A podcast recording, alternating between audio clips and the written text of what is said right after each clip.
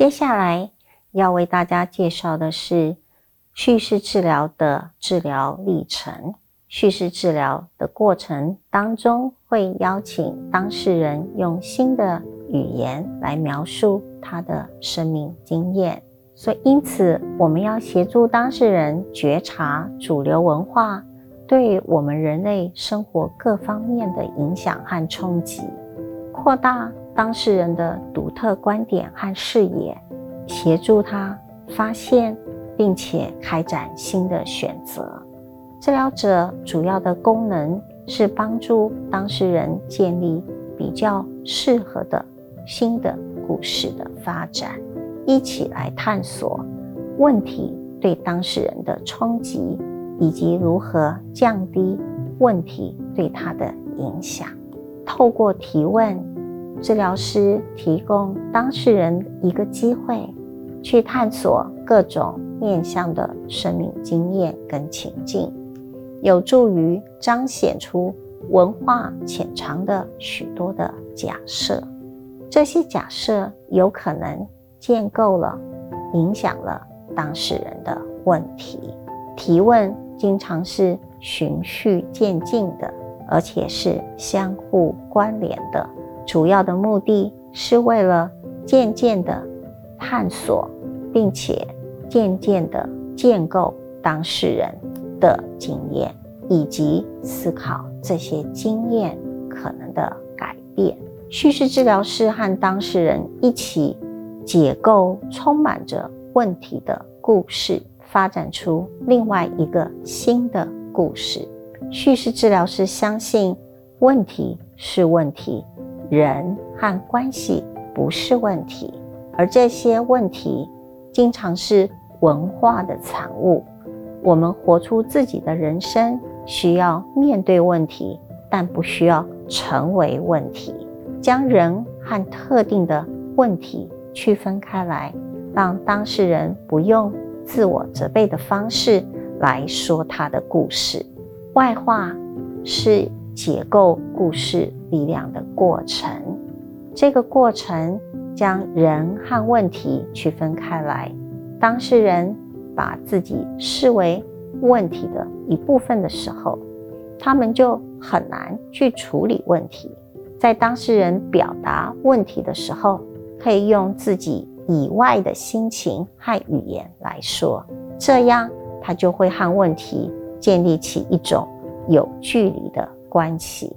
例如说，我们称一个人为酒鬼，或是说他被酒误了一生。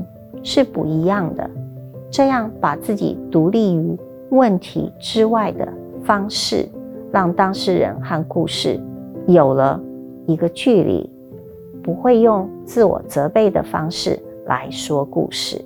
叙事治疗最广为人知的策略是外化问题。外化是由 Michael White 从他的实物经验当中发展出来的。最主要的是要处理人和问题的关系，问题才是问题，人不是问题。问题本身有它的生命，问题运作的时候会影响这个人，但这个问题不是等于这个人。问题会运作、冲击或者渗透一个人的生活，但是。是独立于这个人之外的东西，外化是这个信念的实践。问题的控制力不是绝对的掌控。人的一生当中，总有几次不被问题所影响。这样的不被问题所影响的经验，在这些经验当中，问题无法百分之百操控这个人。在文化的脉络之下，理解问题跟人的关系是很重要的。我们透过文化的脉络，看到问题是一个故事，但也可能是另外一个故事。问题的出现是有它的背后的文化脉络的影响的，也代表着一个特殊的、特定的世界观。问题的存在。在社会脉络当中，是由种族、阶级、性取向、性别等文化环绕的各种信念所营造出来的。我们在使用外化的方式去了解所面对的问题的时候，我们发现外化的态度比技巧更为重要。问题的外化可以打开空间，让当事人做自己故事的作者。问题外化不是要消灭、铲除、杀死问题，而是透过外化，将一个新的语言和关系的空间被纳入在原来的故事当中，也就是透过外化。是要创造一种语言和关系的情境空间，让原本被问题给挤压、压迫和控制的个人，能够想象并且活化个人如何与问题有着不同的关系，或者有比较好的关系。在外化对话之后，会继续寻找。